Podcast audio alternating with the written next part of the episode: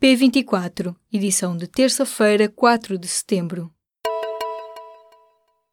O Fundo de Solidariedade da União Europeia atribuiu 50 milhões e 600 mil euros a Portugal devido aos incêndios que fustigaram o país no ano passado. Mas este dinheiro só chegará aos conselhos ardidos em outubro e metade da verba vai ficar no Estado. Isto porque o governo terá decidido atribuir 26 milhões e 500 mil euros a candidaturas provenientes de instituições como a GNR, a Autoridade Nacional de Proteção Civil ou o Instituto de Conservação da Natureza e das Florestas florestas. O presidente do PSD, Rui Rio, já veio comentar e considera imoral que os fundos europeus para as vítimas dos incêndios de Pedrógão Grande em junho não sejam canalizados para a reconstrução das habitações afetadas pelo fogo.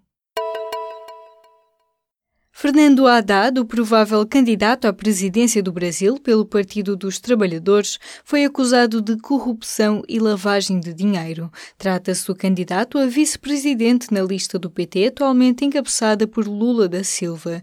Haddad é acusado pelo Ministério Público de ter recebido indevidamente 2 milhões e 600 mil reais, mais de 540 mil euros, de uma empreiteira, quando era presidente da Câmara de São Paulo. Foi formalmente acusado acusado de corrupção, lavagem de dinheiro e formação de quadrilha.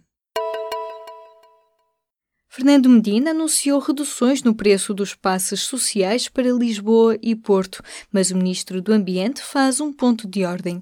Haver descontos, promete, será para todo o país. Matos Fernandes garante que o país não vai ficar atrasado, mas que se a medida vier a ser incluída no orçamento do Estado, será suportada também por cada município.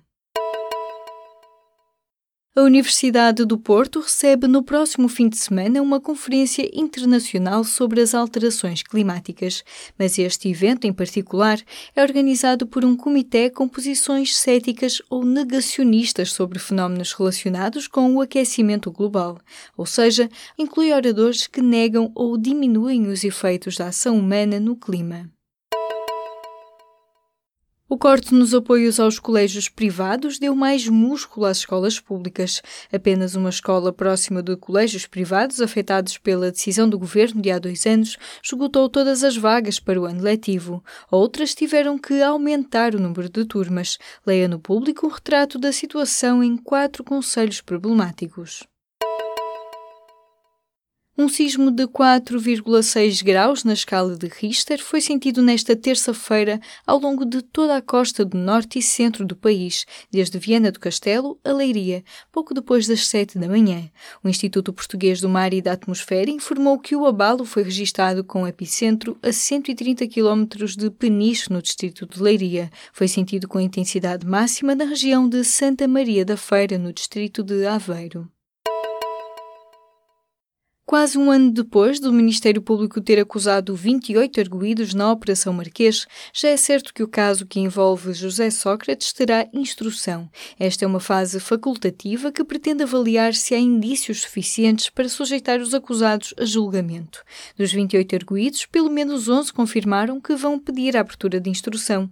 Quatro pessoas singulares já o fizeram, entre elas Henrique Granadeiro e Zeinal Bava, que tentam evitar julgamento na Operação Marquês mas ainda há dúvidas se o antigo primeiro-ministro José Sócrates, acusado de 31 crimes, avança para esta fase facultativa.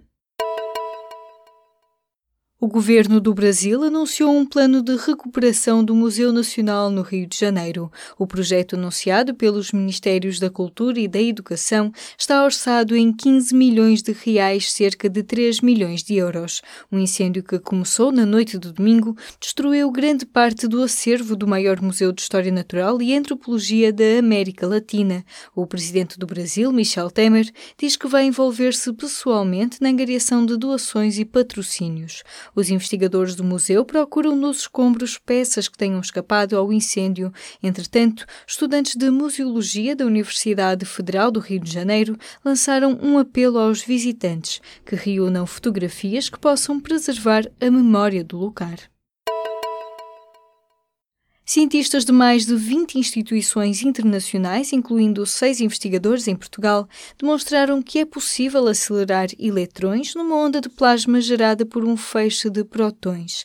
A descoberta foi publicada na última edição da revista Nature. A demonstração fez-se na AWAKE, a experiência de aceleração avançada do Laboratório Europeu de Física de Partículas, o CERN. Leia mais sobre por que esta experiência pode ser crucial para estudar as leis fundamentais da natureza e porque é que pode ter várias aplicações médicas e industriais. Quase metade dos homens e mulheres portugueses, 40%, têm problemas sexuais. No caso dos homens, são sobretudo relacionados com ejaculação precoce. Na maioria das mulheres, o problema está em acharem que têm baixo desejo sexual. No Dia Mundial da Saúde Sexual, nesta terça-feira, a Sociedade Portuguesa de Sexologia Clínica pede mais promoção da saúde sexual, por exemplo, com mais consultas para todo o país.